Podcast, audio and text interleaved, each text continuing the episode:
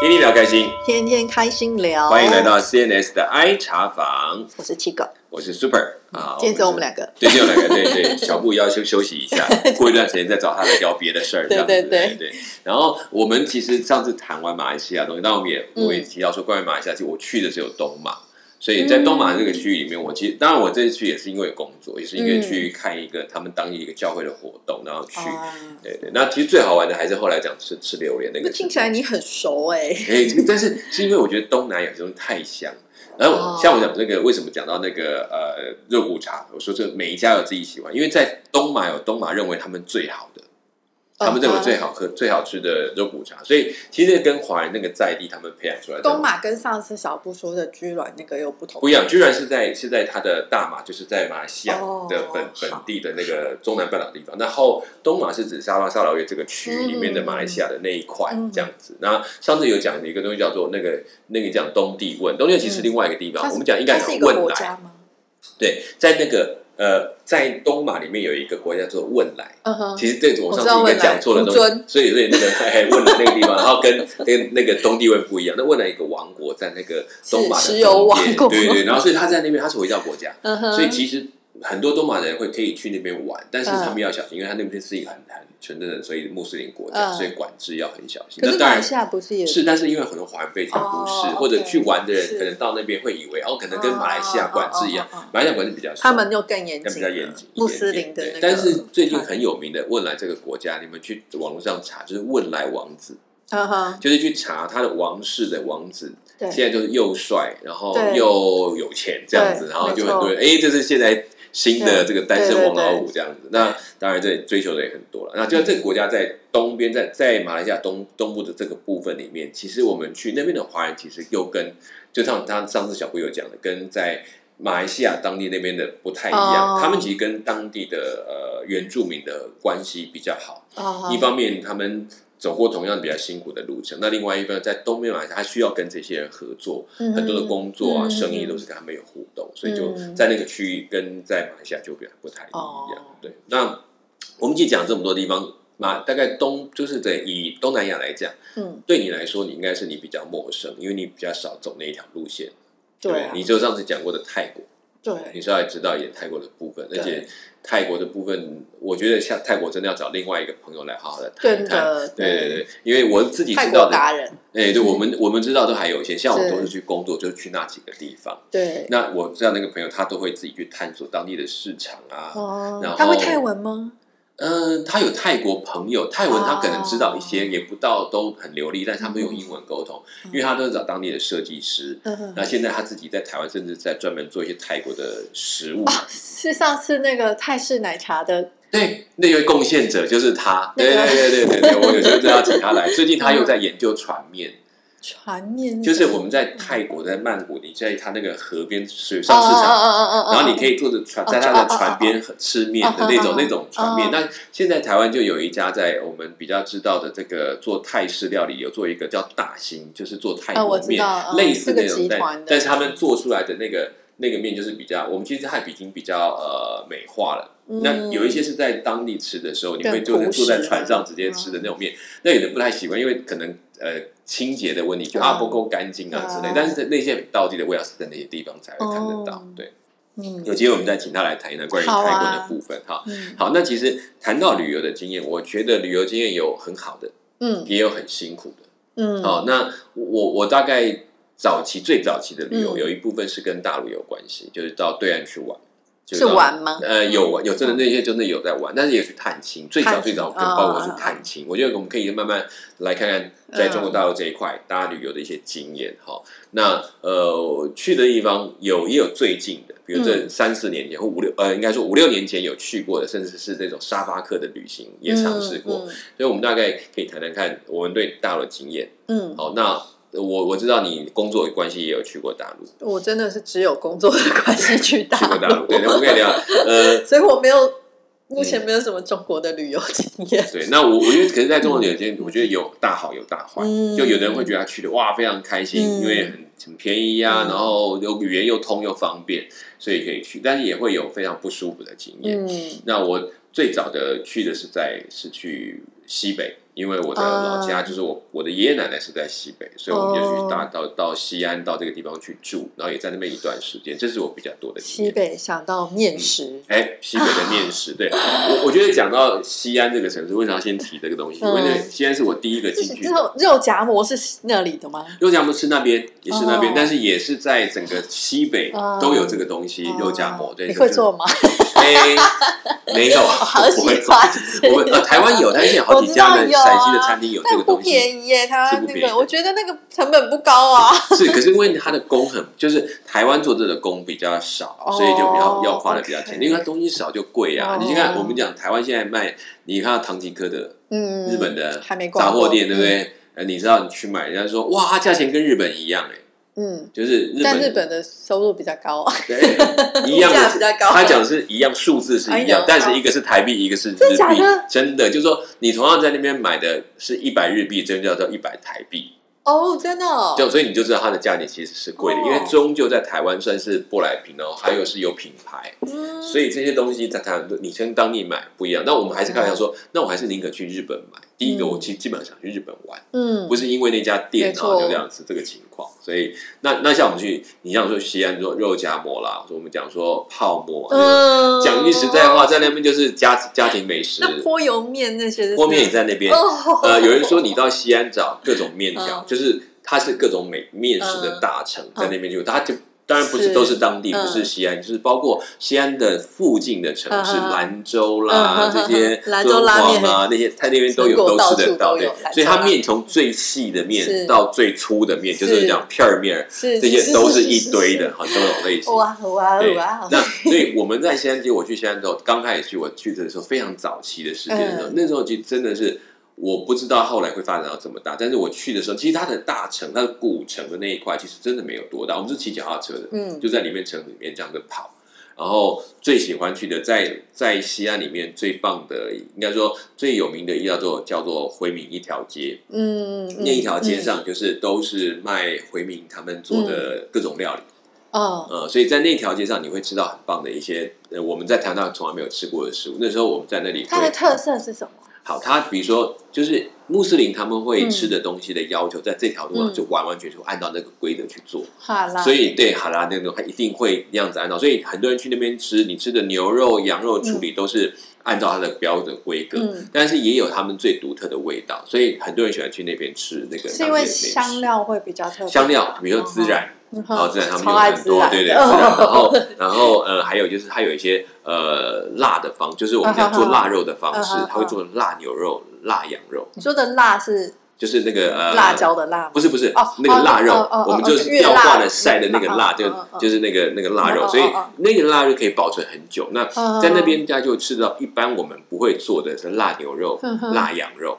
哦，那一般我们会做就是猪肉的湖南腊肉啊那种东西，那那个是容易，但是在他们没有做的，他们就做什么腊牛、羊肉，那那个东西都相当好，就是很多人在当地都喜欢买他们牛，因为处理的很干净。哦，可能很多放血的方式，我们可能会在呃一般的华人餐厅，可就没有什么，就是直接有带血都是没有问题。对他们讲，他们把血放的很干净，嗯，那个牛肉会吃起来就有另外一种味道，所以在那里会吃这个。那那时候我们刚去，我记得我刚刚到。头一次去西安的时候，跟我爸去，因为我爸那时候年纪很大，他都想回去看到，因为没有想到他爸妈都还在，然后就回去，就是我爷爷奶奶去，那真的是不容易，他们走过也非常辛苦的年岁，然后还能算是健健康康在那里，我们看到都觉得都就很难。你那时候回去的时候，他们几岁啊？呃，七八十了。七十多吧，因为因为他以前是很早就结婚，他就一直生。我爸是老大，所以那时候要回去之前，他们有通信一段时间。我常常看我爸看的信，就在哭啊。你会觉得这到底是怎么？因为我们没有感觉，对对对，没有什么感觉。然后，但是真的回去了看到，然后再听到呢，我就知道为什么我爸会这么在，因为他十六岁离开西安就没再回去过。是，然后他的后面的他看过他的妹妹，但他的弟弟有两个弟弟从来没见过。所以就他他回去才看到，就是我的大舅，我的小舅这样。那舅不是叔啊，大叔大叔小叔的这样子对，大叔小叔。然后然后就真的是没见过，所以回去才看到，还提醒我忘记怎么叫人了。就是对对对对对对。然后那时候就回去的时候，其实我第一次回去就完全没有法理解那个城。那其实当时西安应该算是一线大城，但是但是在。跟台湾算一线大城。对对，它就是一个直所谓的直辖市。我们以前我们在我们讲的地理哦，有几个，其实现在大陆他们也重新规划过，所以。西安、北京是直辖市，就是很少数的直辖市的里面的其中一个。然后，可是那是它这，它是以古迹闻名，所以整个城里面看到的都是老房子，都是应该说最有名的都是那些旧料，就碑林啊什么哪里。那我们我们的老家其实住在城外，你你现在讲都算大城内，以前都是城外的一个点，然后到进城还要过一段路才能到。所以那时候刚好我爸带我回去那一次，就去到那里。我记得再到西安那时候刚刚回到家，那个一进到我们那个村子里面的时候，刚刚下飞机，然后就是好不容易接接到那个到我们的门口，叫我们叫做北门北门那地方，然后那边有一个有一个村子，我们叫到门到门口，我们还没走进去，我爸带着我下车，然后我们走，一进去人家就知道我们回家了，就知道那是哪一家的人。为什么？我刚开始也搞不懂为什么，就看得看得出来。我以为是我爸回来过，他们都记得，是一看到我爸就知道。然后等到我到了到了我们老家门口，然后看到我的小叔，一看到我也不用知道问谁，他就是我爸的 弟弟，这么像吗？非常非常像，就是一个大小缩下去就是他了。然后我我看大叔看不出来，看我家小叔一看就哎，这是我们家人，就很明显，他蹲在门口一看就知道那一家。所以其实我 我就觉得才会看到他们那种人间土气那种感觉，一回到家就是那一家，大家都知道，哎，就是那一户，你们就是那一家，然后这样就这样，那一进去那个。他们就家几家户就住在一起，因为其实都是一个大家庭。那除了我我的姑姑，她就是我爸的妹妹，他们都嫁出去以外，这两个小叔大叔都在家的附近，都有自己的房，就在住在那一带，然后去看我爷爷奶奶，就是这样子。已经就是那个村落，你就看着，就是好像突然回到我们以前看到那种明初的剧，嗯，那种场景，那种大宅院，然后这样这一个村落，大家都是同样的房子，这样互相认识，这是我们在那边看到。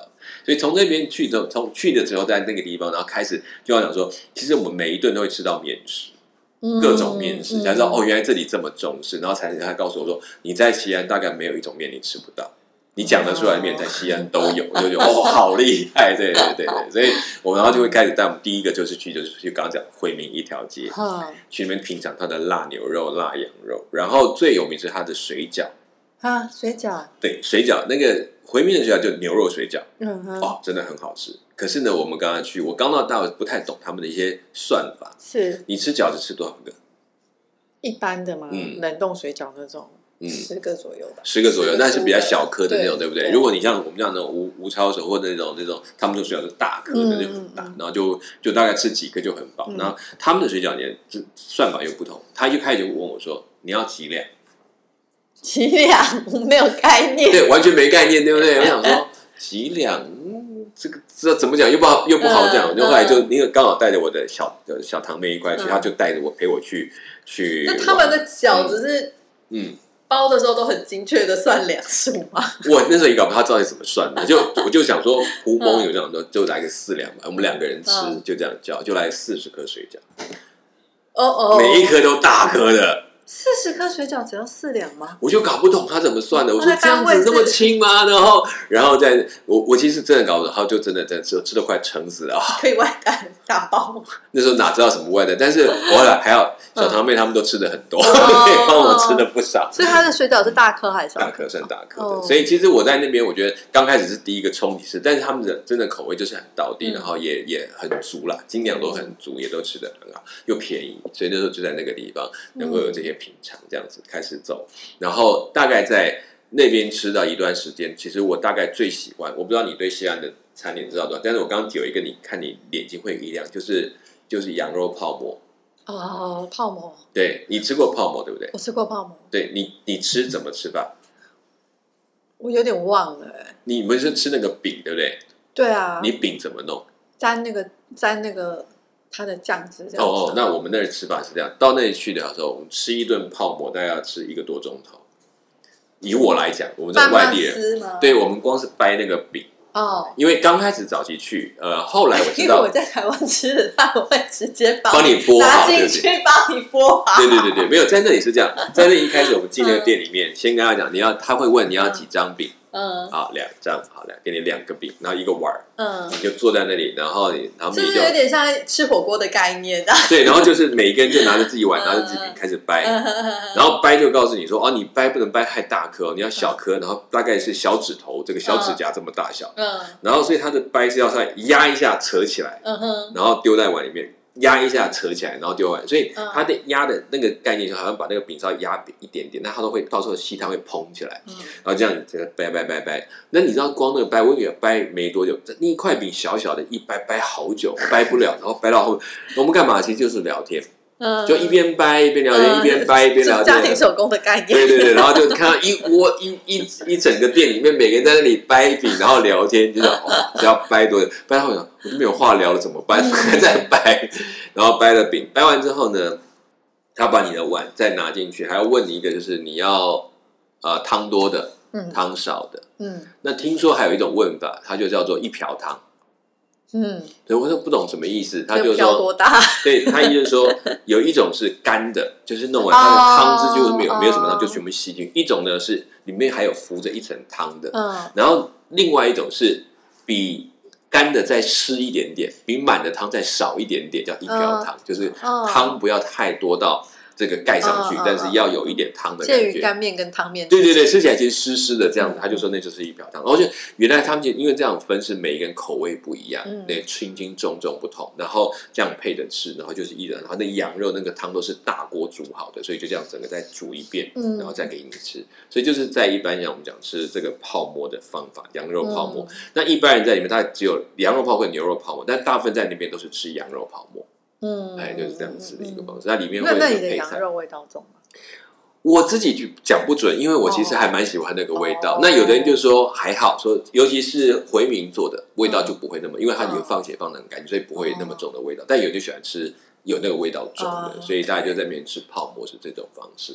那你讲的那个那个油泼面，其实我们就是它叫做在当地叫片儿面，就是一片一片很大片。那另外还有一种大家熟悉叫做刀削面。啊，好，刀削面，呃，如果大家有片儿面，大家就明白，反正很宽的、很扁平的面，然后它是用油泼酱就这样弄，那。有很多把意大利面的某一些面条跟它有点像，哎，对对，很就是 同样很像。因为台湾我这样子有吃过，我说我不是在西安吃的，我说他们在意大利面吃，真是有点非常说那是意大利面，不要乱来。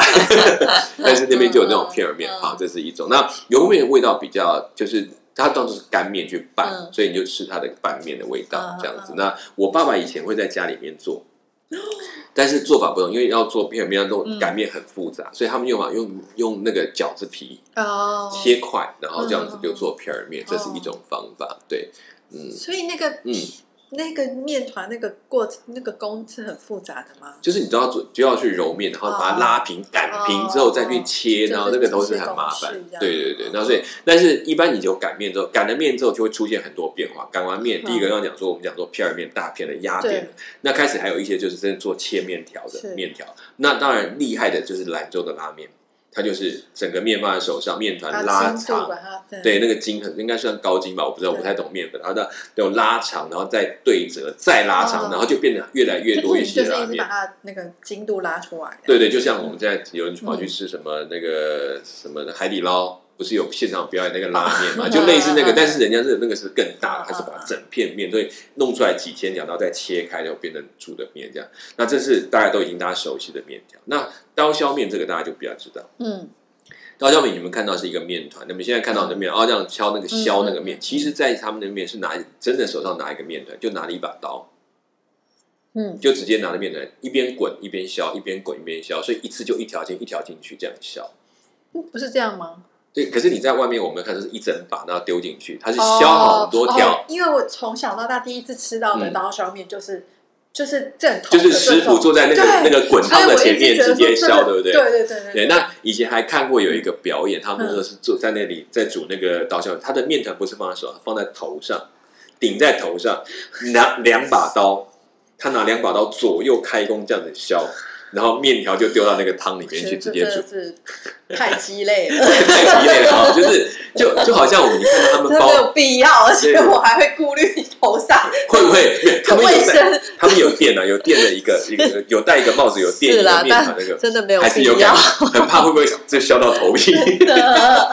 没有，他那个头发之类，他那个真的是在表演，他一方面还是为了求快，因为你削这个单只能单把刀，是两把刀啪啪啪这样一直削，所以就会很快有这个一一整碗的面这样。啊，那就是看他们表演了。嗯，那我我觉得我们只只可以就是这纯粹就大家啊，就看表演，不不要自己回家模仿，那个很危险。很危险的，哥哥有练过。对，所以但是在那个现场就看着他们，我觉得那个有时候去逛他们那个美食街，那个已经不只是在。找好吃东西，你说市集那就那种市集，就回民一条街，家景有不不是只是为了吃，也还看很多表演，他们的那种技术啊，然后这样去弄这样子，所以算是他们很热闹的地方。很热闹的地方，当然现在有更多地方热闹，因为我知道后来呃，随着城市的发展，还有很多工厂就开始西进，然后在那边就慢慢建立了很多范围，甚至听说他们现在的捷运就是地铁。其实网络也很好，然后整个城市其实扩大了三四倍。就整个我们如果以北京来看，什么叫内四环、外四环那种概念？它就是以前大概都只有内四环，现在慢慢后面有五六环都出来，所以外面的工人进来啊，新的工厂，其实把整个西安变成一个算是比较繁荣的大城市。所以它有很多新兴的地区地标啊出现，但是它的内城就是我们讲的。呃，不像说北京的内城里面被王府井改成大楼啊，那个那个后面的棚子都拿掉了，它的旧式的部分还是在旧式，它的里面还是要保持那些古迹，就是我们讲的那些真的要看的古城啊，其实都还在那个里面。嗯，对，那就大概比较变化是这样的模式。嗯，对。那现在还有一个最大的有名吃的东西，除了我刚刚讲讲面食嘛，我们刚刚讲啊刀削面呐，那我们家还有一个面疙瘩。哦，我也好喜欢这个，对不对？然后我觉得，对面疙瘩，我看台湾有很多是拿那种小面团，嗯，可是其实，在当地的面疙瘩不是用面团，它是用面糊，哦，对，它其实这样才会吃比较 Q，比较软，然后好咬。它是把像调羹一样挖一瓢这样撒下去，就是叫是有，就是把它弄一一小坨面，像羹，你知道吗？网子这样子吗？没有，它就是。搅一搅一火就丢到面里面去，然后就变就像煮那个我们现在煮那什么花枝浆那种概念，然后就丢到火锅里面一团一团。它是湿的，它是湿的面团，所以它弄起来是会滴下来那种概念，它就那一坨一坨这样。这样会比较软，比较软，比较好吃，就是不会像我们吃的有的是面团的，已经是有点硬度，那时候就是变，你不要把好像把面煮成一小块一小块。说那是不成功的。其实他们是用做面糊，就是我们自己家这里做也发现，就它其实做面糊。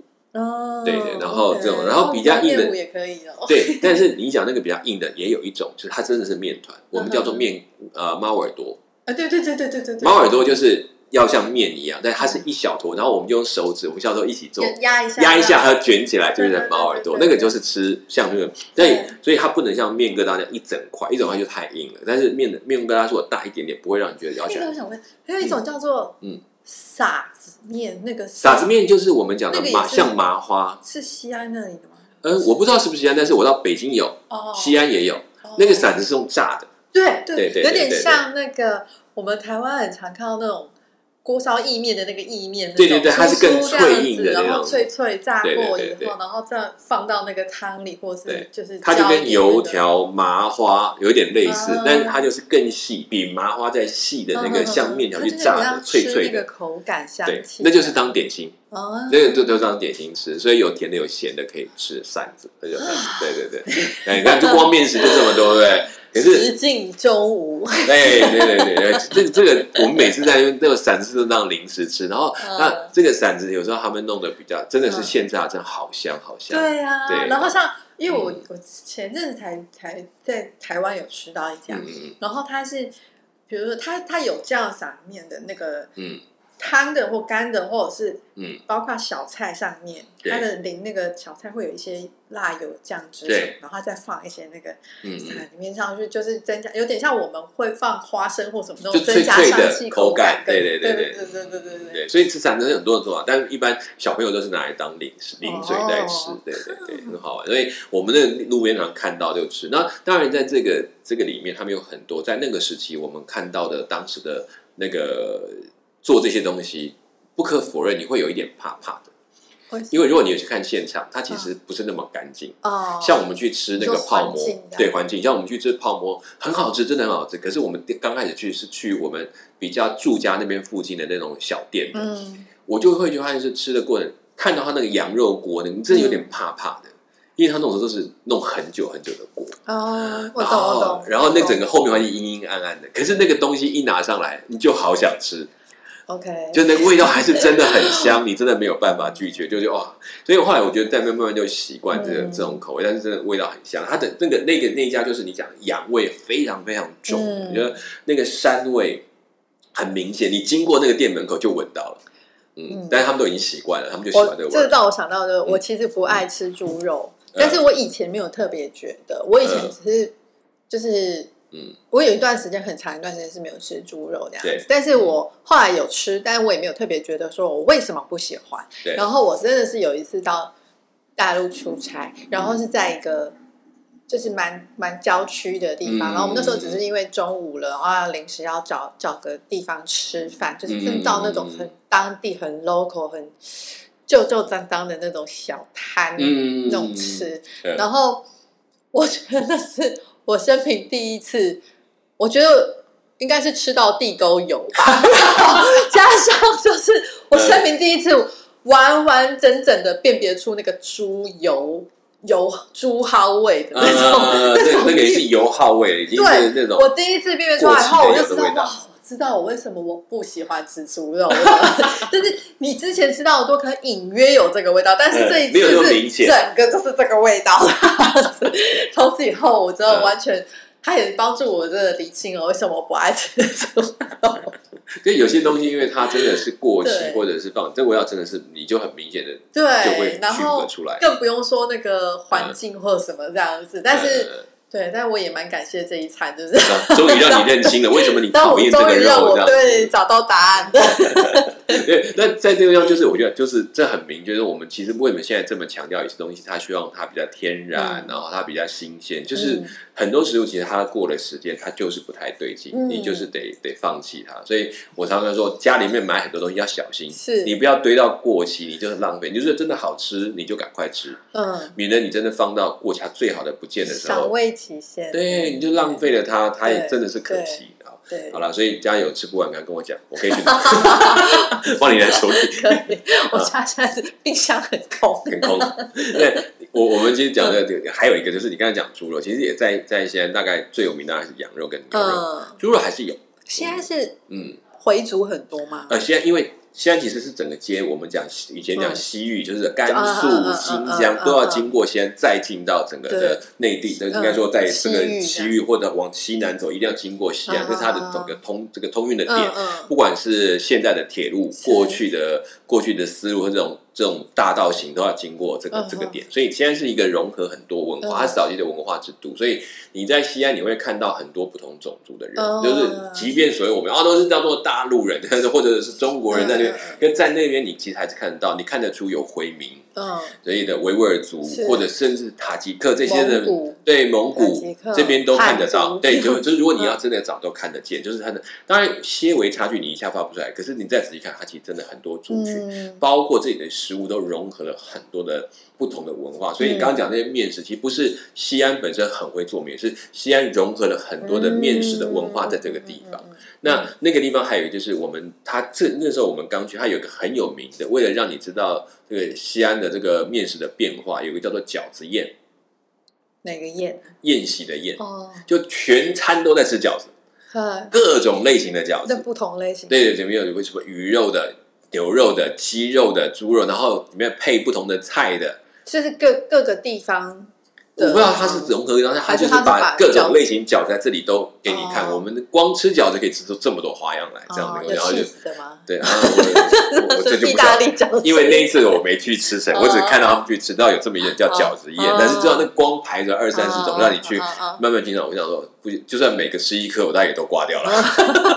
然后就是这样一个，就有他们曾经在他们的这个饭店里面有这样的一个特别的宴席，做这种东西。那所以其实，在西安这边，我们大家看到像这样美食，大概就是属于这一类型，以面食为主体的各种类型的美美食。那这几年当然又有更多新的东西，什么拔丝地瓜啊，那种金花，就是我们讲金针那种，对，它都有一些很好吸收各地的文化，其实蛮多的。那那真的在西安这个城市里面，大概我印象最深都是这些吃的文化是有趣的。那除了以外，就是在它里面旧城，嗯。那旧城里面，其实他们有尽量保留很多从过去很有历史感的街道，然后建筑，然后到现在可能有很多都改成很多那种文青型的店。因为我们看到在以现在大道城的概念，它保留很多旧建筑，但是做很多新的一些新的文创，对文创，然后这边可以再热络起来，大概就是这样。所以大概在这里差不多。那这是我第一次去到西安的地方，可是西安不是我去的最终的点。我在西安住了大概呃一个多月。然后中间，对对，中间我去了北京，又再去了呃敦煌，对这两个店。那比较有需要谈谈敦煌这个点，因为因为敦煌这个点我去的过程是。很早期嘛，嗯，所以我那时候去是我的一个表哥，嗯，他带我去，他刚好要去做生意，有件事情要去谈生意，然后说他们要去，问我要不要去，说。敦煌是一个城市嘛？敦煌敦煌是一个城市，但是但是敦煌这城市有一点特别，最有名就是它的石窟了。对，是石窟，我也去了石窟。那我们有去是在路程上面，因为我们去的时候是坐火车，啊，反正有人说为什么不坐飞机坐到乌鲁木齐再往回走？但是呢，乌鲁木齐有点远，我们去敦煌只有在甘肃的边上，所以我们还是坐火车。嗯但是火车不会到敦煌，嗯，火车没有到敦煌这个站。是，但是敦煌是一个城，但是敦煌要另外走另外一条路过去。嗯，所以我们是坐火车一直坐到一个站叫做柳园。柳园，对，如果你还记得，还记得我要考你的，来以前读地理，敦煌四郡。我怎么会记得呢？这对不起我妈，我妈地理老师。河河西四郡呢，应该讲河西四郡。我完全不记。我其实以前也只是书本上的，后来真的就你这样子透露出我们年纪，我们还在念这种大陆的。对，现在没有人理这个地方。拜托，现在的小孩都没有上这些。所以那时候我就其实真的真的把那个地呢就记在哪，就哦，原来什么武威啊、张掖啊。我都听你看有没有？这就是那些古城，然后最后的敦煌啊，这这是核心世界证明这些没有什么用。哎，但是对我当时来讲有好处，是我真的把它变成实际的地方去看。因为有一些关联性，你会比较有印象。对，就是其实地理讲，一个就是你去了才会发现，它真的是哦，很有，就才会火起来这种感觉。就是看到那那，我觉得为这要是敦煌，所以我想哇，敦煌是我们以前书里面读到的，这真的会真长到底长什么样？然后真的就去看。因为这一路上去，我们其实我觉得这尤其是因为坐在那个火车上面，他带我们坐火车。可是因为我我的表哥是当地的人，所以他买票很方便。嗯，但是他们的买票会买到我们没有办法想象的位置，比如说那种我们叫做硬座。呃，那硬座是给当地人去坐。然后当然他知道我从外地来，所以我们没有买硬座，但是买了一个中间的。通常当时去大陆旅游，我们只会买到软卧，嗯，就是卧铺。啊，比较好的卧铺，它只给旅行的观光客用的。然后像我们这种外地的，就算是观光客去住那个。那可是因为我跟我表哥去，他买票帮我买叫做软，叫做硬卧，介于硬座跟软座之间，它就是可以躺的木板。然后，然后怎么躺呢？当然，因为你说的是真的是，我可以先问一下，这个坐火车是要坐很久吗？要，我们要坐两天。哇！我们要做两天，哦，难怪。所以你你知道，但是真的有人就做硬座做两天。我等下会告诉你，我去北京就是做两天这种硬。对，但是好一点的有垫子的坐的哈。啊，不管我们先回到还是讲先，要我这台就是我们要做的是叫做硬卧。那硬卧呢，跟软卧又不一样。嗯，它就中间嘛。那怎么样呢？如果软卧在卧铺的房间里面，它是上下两层铺。那硬卧呢，就是上下三层铺，就是。有一个贴顶，有一个在中间，有一个在下面，就是一层贴一层。对对对，那当然三层蛋糕。对，没有错，就是所以它每一个，对，然后每一个卧铺的那个铺的那个板子大概就一尺半。好，其实我我觉得那个那个三层铺，那我们其实坐进去之后，每一个人坐的每一个人靠的位置就很小，那个一尺一尺半就是一个人的宽度，然后大概六尺以内的身高，所以你要身高一百八的人。嗯，你就会有点紧张了，脚可能会伸出去这样子。这有点感觉，每个人都是一本书，然后放到那个书套里面。对对对对，所以你睡的时候你不能大翻身，你可能就翻出去这样子。然后大概就是这样，所以大概是这个铺。那其实我们坐在那个地方，他都会，他们都会那时候还会大表哥提醒说：“哎，你不要随便说你是台湾来的哦，因为如果当时讲，所以港澳外外国人都要去住，一定要一定要睡那个软卧。对我是因为搭着他，所以就更好在那一起。好。”这个呢，我们就先讲到这里。嗯，坐这个坐这样的一个火车，当然很精彩的，很硬，但是很但是终究嘛，年轻人旅行不要太计较，就这样嘛。但是这个旅行，这个坐上火车才是起点。我们现在再来谈到底后来又发生什么事情？因为这个所以火车上其实让我开了眼界，也看到也看到了这个整个的过程当中的精彩。好，当时过程我们还真的做了一段硬座，也是真的挑战我的视觉。好 好，OK，那我们的这个行程先谈到这边，我们下次来继续来聊我们的这个大陆相关的行程。当然，当然我们去过也有他精彩的那一段路，我们也要听他的这边的一些啊，呃，不管是快乐不快乐，总是一段经历的。好，好，那我们就下次再聊。我是 Super，我是七哥，我们下次空中再见，拜拜。